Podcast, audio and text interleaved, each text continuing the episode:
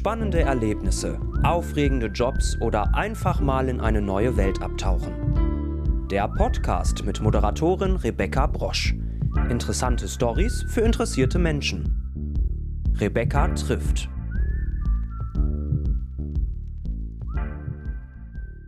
Hallo und herzlich willkommen zur neunten Episode meines Podcasts Rebecca trifft. Heute habe ich den katholischen Pfarrer Christoph Hinke zu Gast.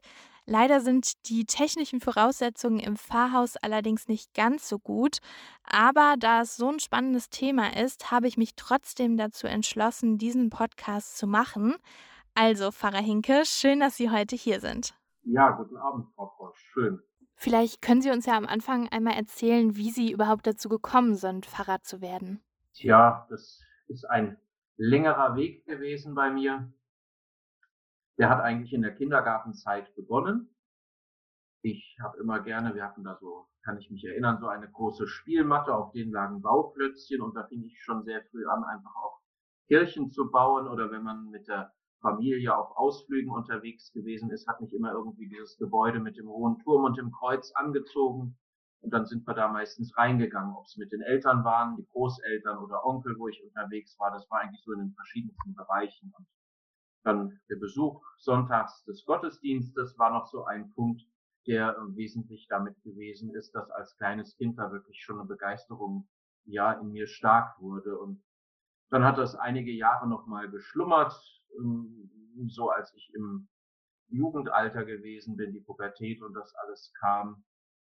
Aber so der erste Gedanke ist eigentlich im Kindergartenalter aufgekommen. Da kann ich mich noch sehr gut erinnern, wenn man mich gefragt hat, was möchtest du denn für einen Beruf werden, dass ich da schon von Pfarrer gesprochen habe, weil ich es eben von den Gottesdiensten, die wir besucht hatten, kannte und da irgendwie eine äußere Faszination immer gewesen ist. Das war so in diesem Kindesalter gewesen dass aus dieser Faszination dann später noch mehr geworden ist. Vor allem die innere Faszination, die dann einfach noch dazugekommen ist, ja, war dann so ein nächster Prozess gewesen. Jetzt denken ja bei dem Beruf des Pfarrers viele erstmal nur an den Gottesdienst, aber ein Pfarrer hat natürlich noch viel, viel mehr Aufgaben. Hm, wie sieht denn so Ihr Alltag aus, beziehungsweise was mögen Sie besonders an Ihren Aufgaben als Pfarrer? Also es ist so, dass ich jeden Tag zelebriere. Das nennt man so, wenn man eben die Messe, den Gottesdienst feiert. Ich habe im Moment in der Pfarrei, wo ich bin, vier Kirchen. Das heißt, es wechselt von Tag zu Tag in verschiedenen Kirchen. Aber es ist so, dass man jeden Tag irgendwo in einer dieser Kirchen die Heilige Messe besuchen kann, die ich dann feiere. Und würde das schon so als Angelpunkte des Tages nennen. Dann kommt noch das, ja, private Gebet dazu, dass man auch ähm, sich eine stille Zeit nimmt, wo man immer in der Bibel mal liest, wo man ein Andachtsbuch mal liest, wo man einfach eine stille Stunde, sage ich mal so, für sich hält, das würde ich auch als ein sehr wichtiger Punkt so für meinen Tag bezeichnen.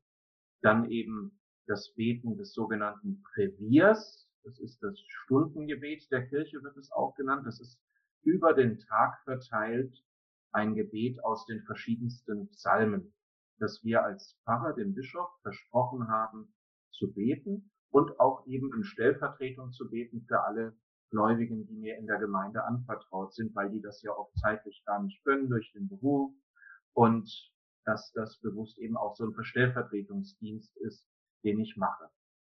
Alles andere, was es noch so gibt, ist wirklich, ja, variabel, weitestgehend. Also auch nicht alles. Es gibt Gruppenstunden, die wir haben in der Pfarrei, wie in anderen Gemeinden auch, was die Erstkommunion betrifft was die Firmenvorbereitung betrifft. Bei uns gibt es Glaubens- und auch Bibelabende, die wir anbieten, alle zwei Wochen, einmal im Monat, also es wechselt, einmal ist Bibelabend, einmal ist Glaubenskurs. Ja, dann gibt's Bürostunden, wo ich bei meiner Sekretärin immer wieder vorbeischaue, die eben Dinge erledigt für mich, Schreibdienste, Ausfüllen von Kirchenbüchern, ähm, ja, die verschiedensten Kontakte mit Menschen, die Anfragen stellen und so.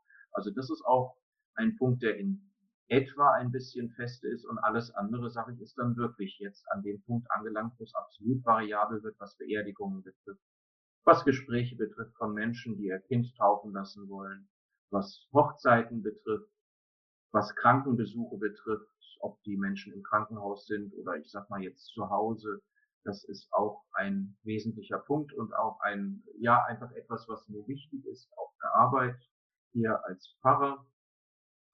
Und so ist es wirklich sehr abwechslungsreich. Ich sag mal, es gibt einen Tag, da haben Sie vielleicht bis 12 Uhr verpflichtende Termine. Der Rest ist dann so, dass ich mir den planen kann, aber dann gibt es vielleicht den nächsten Tag wieder, wo bis abends um 10 Uhr noch Termine sind, weil es auch den Pfarrgemeinderat gibt, den Verwaltungsrat, das sind so Gremien in den Pfarreien, die einmal mithelfen, dass die Pfarreiarbeit gut gelingt und der Verwaltungsrat, der dann wiederum mithilft, ja, mit allen Dingen, die mit Verwaltung, Gebäude, mit Finanzen und so zu tun haben, das wird dort dann besprochen. Und da gibt es auch immer wieder mal abends dann eben Sitzungen, wenn die Mitglieder dieser Räte Zeit haben, die ja sonst den Tag über arbeiten sind. Und dann wird es auch schnell mal zehn, manchmal auch halb elf. Manchmal ist es schön, wenn es schon um halb zehn auch wirklich ähm, ja an ein Ende kommt. Das hängt dann aber auch immer einfach von den Themen ab, die wir haben, was zu besprechen ist. Das äh, klingt auf jeden Fall schon mal sehr, sehr vielseitig, die Aufgaben, die Sie da so genannt haben. Ähm, eine Ihrer Aufgaben ist ja auch als katholischer Pfarrer die Beichte abzunehmen. Ich könnte mir vorstellen, dass da auch mal das ein oder andere heftigere Geständnis bei ist. Zweifelt man vielleicht manchmal an der Menschheit, wenn man einen so, ja, doch privaten Einblick in das Leben der Menschen erhält? Ja, das ist eine gute Frage. Zunächst ist es ja so, dass es das Beichtgeheimnis gibt. Das ist ein Ort und das wiederum ist deswegen auch die Beichte für mich selber wichtig. Als Priester geht man ja auch zur Beichte, wiederum bei einem anderen Priester. Und ich finde diesen geschützten Raum wichtig, dass man wirklich dort sprechen kann, keiner hört es, sondern nur der Priester und eben Gott. Als Priester sitzt man im Beistuhl bewusst eben, um Gott eine Stimme zu leihen, könnte man sagen. Und ja, da hört man die verschiedensten Dinge, auch teilweise die schlimmsten Dinge. Was ich manchmal wieder beruhigend finde, ist von den meisten Menschen, die kommen und Gott wirklich Sünden eben bringen in der Beichte, Oftmals sind es Dinge, die man entweder von sich selber kennt oder die andere wiederum schon gebeichtet haben. Und das gibt einem, ja, würde ich sagen, im gewissen Sinne eine Gelassenheit. Nicht, dass das deswegen banal wird, aber so, dass man weiß oder erkennt, es gibt ganz bewusst viele menschliche Fehler, die wir oftmals, ja, die viele Menschen miteinander haben, die uns verbinden. Natürlich gibt es auch gravierendere Sachen, aber letzten Endes kommt es ja nicht darauf an, was ich davon denke, sondern ich darf da ja wirklich sitzen, um, wie ich es gesagt hatte, Gott eine Stimme zu leihen. Und von daher finde ich es etwas sehr Tröstliches, des, dem Menschen, der eben zur Beichte kommt, zuzusprechen. Was ja oft auch, gerade wenn es nicht so schöne Dinge sind, für diesen Menschen wiederum eine sehr große Überwindung kostet, das wieder jetzt einem anderen Menschen, sprich dem Priester, der dort sitzt, zu sagen. Und von daher würde ich nicht sagen, dass ich an der Menschheit zweifle, wie gesagt, das würde mich eher vielleicht gelassener machen. Aber ich will es auch nicht damit dann abtun, dass ich sage, es ist ja eh alles egal, wir können einfach so drauf lossündigen, in der Beichte wird ja eh alles vergeben. Das wäre auch ein falscher Sicht, eine falsche Sicht auf Beichte, denn Gott möchte ja schon, dass wir uns ja Mühe geben. Bei ihm zählt aber das Wollen und das Vollbringen durch seinen Segen, wenn der dann dazukommt, kann eben unser Leben auch gelingen.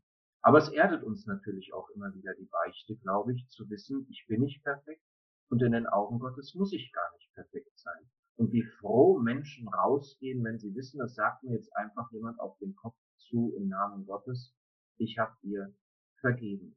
Also nein, nein, ich zweifle nicht an der Mensch. das ist auf jeden Fall sehr, sehr gut zu hören.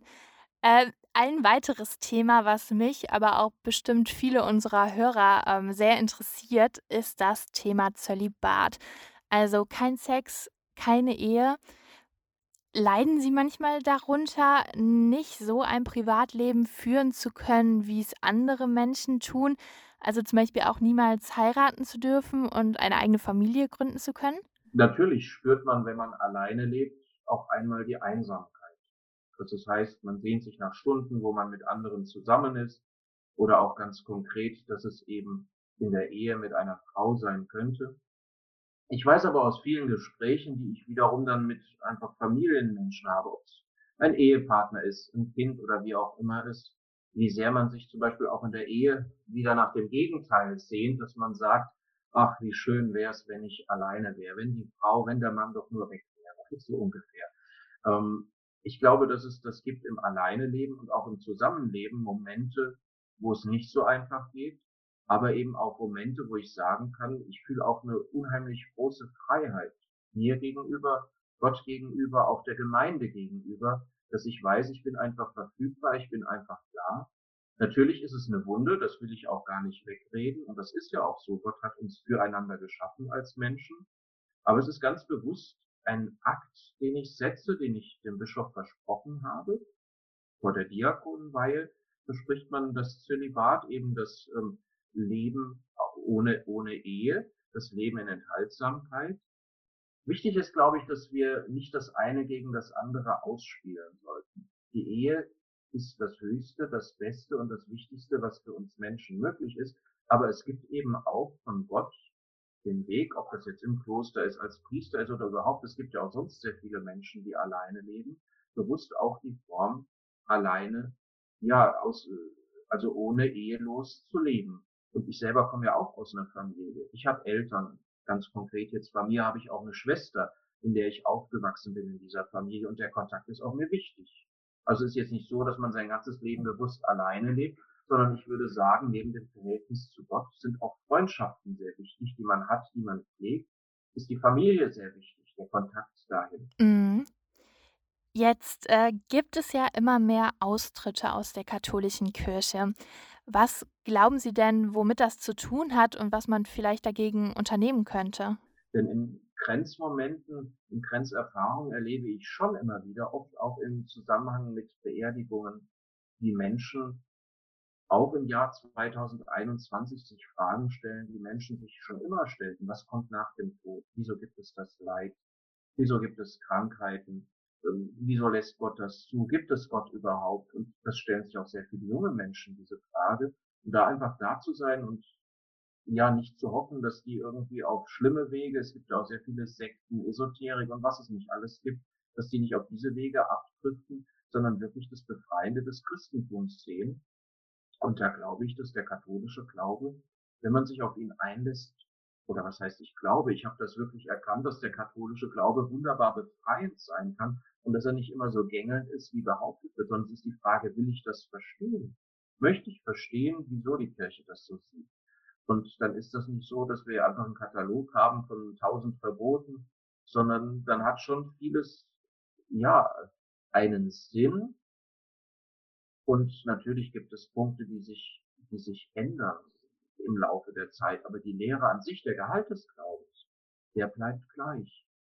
Wir müssen uns als Kirche immer wieder die Frage stellen, wie kann ich das, was uns im Glauben ausmacht, angenehm rüberzubringen oder zeitgemäß rüberzubringen. So wie wir uns jetzt über die neue Technik unterhalten und nicht uns Briefe schreiben oder sonst irgendwie, sondern das muss ich mit allen Mitteln, die ich zur Verfügung habe, eben tun. Aber das heißt nicht, dass sich deswegen die Botschaft ändert, sondern wirklich bewusst bei anderen auch um, ja, das Mehr des Christentums wecken. Was macht uns als Kirche aus? Was unterscheidet uns als Kirche von der Wohlfahrt oder anderen sozialen Vereinen? Und da gibt es sehr viel.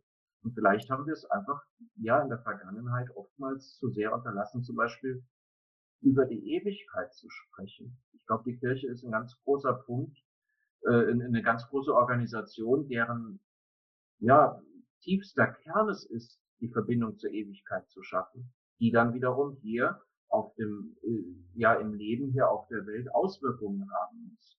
Das muss ich zeigen, wieso bin ich ein Christ, wieso ähm, versuche ich lieb zu sein, also die Liebe zu leben.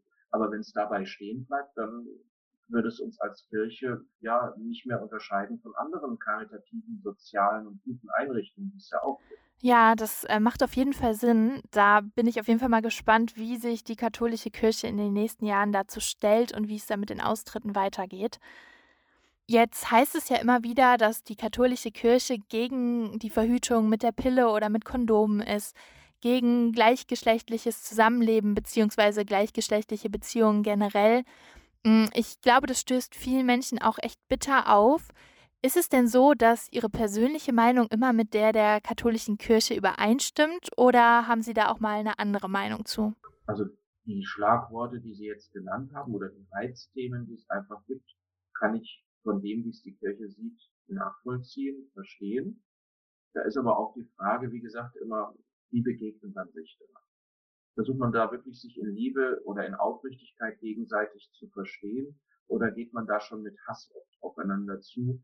Und das gibt's auf beiden Seiten. Und das finde ich schade, sondern es ist einfach die Frage, ja, will ich verstehen, wieso es die Kirche so sieht. Und da gibt es, glaube ich, auf alle Punkte die verschiedensten Ansichten, ob die Homosexualität ist. Da ist es natürlich so, dass wir auch als Menschen aufeinander und zueinander geschaffen sind. Das heißt, als Mann und Frau sind wir geschaffen.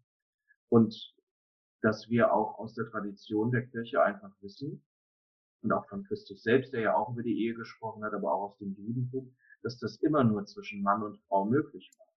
Und dass ich nur das segnen kann nach Lehre der Kirche und nach Lehre der Heiligen Schrift. Das heißt aber nicht, dass ich nicht als Pfarrer wahrnehme, dass es Menschen gibt, die anders leben. Aber ich finde gerade ein Zeichen von Wertschätzung, Ehrlichkeit und Aufrichtigkeit ist es doch, dass ich ehrlich miteinander umgehe und dass ich, wenn Menschen zu mir kommen, sage, du kannst natürlich so leben und der Staat erlaubt es dir ja so zu leben. Das war ja früher auch nicht so, aber der Staat erlaubt es dir ja so zu leben. Aber wenn du meine christliche, meine katholische Ansicht wissen möchtest, muss ich dir sagen, das geht nicht. Also ich kann dir nicht den Segen geben für etwas, was so nicht von Gott ähm, vorgesehen ist. Aber das ist ja dann meine Antwort, die ich auf eine, ja, auf eine Weise gebe, ähm, jemanden, der natürlich in unserem Land frei leben kann. Was aber jetzt nicht heißen darf, dass ich diesen Menschen nicht segnen kann, sondern dass ich die Beziehung nicht segnen kann. Darum geht's ja. Es geht ja nicht darum, dass Gott diesen Menschen nicht liebt. Gott liebt alle Menschen und Gott möchte auch mit allen Menschen in Beziehung treten. Aber es gibt ja Punkte, die ähm, ja vielleicht nicht in Ordnung sind. Ich könnte jetzt dann auch hergehen und sagen, okay, ich liebe zwei Frauen, ich möchte jetzt bitte schön mal zwei Frauen heiraten. Das geht in Deutschland auch nicht. Ähm, und das geht auch in der Kirche nicht, weil wir eben in der Ehe wenn das stattfindet zwischen Mann und Frau, es ja so haben, die Eheleute spenden sich das Sakrament gegenseitig und Gott wird sozusagen der Dritte im Bund, verschmilzt die beiden miteinander und die höchste Form ist es dann natürlich auch in der Ehe, wenn Leben weiter geschenkt wird, wenn einfach ein Kind kommen kann. Und diesen Bereich, ja, wirklich jemandem zu sagen, der mich fragt, finde ich einfach ist auch ein Punkt von Ehrlichkeit. Denn nehmen wir eine normale Freundschaft. Wenn ich eine normale Freundschaft habe, dann gehe ich ja davon auch aus, dass ich alles sagen kann, dass ich ehrlich bin und nicht einfach rumtropse, rumlüge oder sonst irgendwas, sondern einfach so sage, wie es ist. Und das wäre bei Homosexualität in diesem Sinne, ähm, ja, einfach, einfach der Punkt. Nicht, dass ich die Menschen verachte. Der katholische Grundsatz ist schon immer gewesen, Gott liebt den Sünder, aber er hasst die Sünde. Sünder sind wir alle.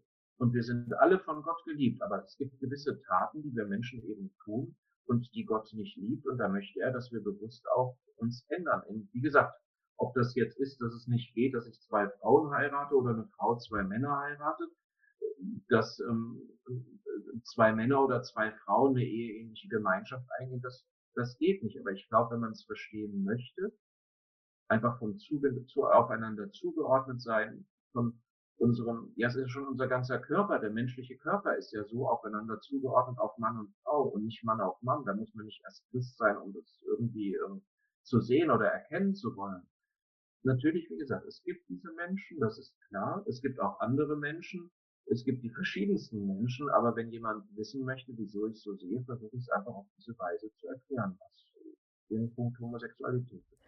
Ja, ich könnte mir vorstellen, dass diese Denkweise auch zu mehr Austritten aus der Kirche führt. Schließlich geht es meiner Meinung nach darum, glücklich zu sein im Leben, egal ob das jetzt mit Mann oder Frau ist. Aber ähm, dieser Podcast soll ja auch einfach mal die Meinung der katholischen Kirche bzw. eines Pfarrers darstellen und ähm, deshalb auf jeden Fall danke für Ihre Meinung. Und jetzt kommen wir schon zur Schlussfrage des heutigen Podcasts. Wenn wir mal einen Tag zusammen verbringen wollten, müssten, wie auch immer, was würden wir denn dann Ihrer Meinung nach unternehmen? Wenn es ein Tag wäre, wir würden uns treffen. Ich hätte morgens den Gottesdienst, glaube ich, würden wir erstmal den Gottesdienst miteinander feiern. Und dann hoffe ich, dass es ein Tag wäre, der recht frei ist vom Programm her, also dass ich nicht Schulunterricht habe oder sonst irgendwas. Natürlich wäre das auch schön, wenn wir uns das alles anschauen könnten, miteinander ja eben machen könnten. Aber vielleicht wäre es einfach schön, nach diesem Gottesdienst, den man zusammen gefeiert hat, raus in die Natur zu gehen und in der Schönheit der Natur Gott versuchen zu erkennen. Sei es durch Wandern, durch Fahrradfahren oder was auch immer. Die Bewegung ist ja auch wichtig. Ich meine, ähm, der, der, der Pfarrerberuf ist schon auch in vielem kopflastig, in Anführungszeichen will ich sagen. Und da tut es auch immer wieder gut, wenn man raus in die Natur geht. Und in der Schönheit der Natur, finde ich zumindest, kann man Gott wunderbar erkennen. Und das würden wir, glaube ich, miteinander machen. Da, wo ich im Moment bin, in der Mitte Deutschlands, im Vogelsberg, ist eine wunderbare Landschaft und da gibt es viele Punkte einfach in der Natur ins Gespräch miteinander zu. Schön. Natur klingt auf jeden Fall immer gut. Ähm, genau, da wäre ich dann auf jeden Fall dabei. Danke auf jeden Fall ähm, für die ehrlichen und ja doch auch spannenden Einblicke in den Fahrberuf. Und äh, danke, dass Sie heute mein Gast waren. Danke Ihnen auch und auch für die ehrlichen, offenen Fragen. Einfach das, was unter den Nägeln brennt. Und danke sehr auch. Habe ich sehr gerne gemacht. Danke. Tschüss. Tschüss. Gottes Segen.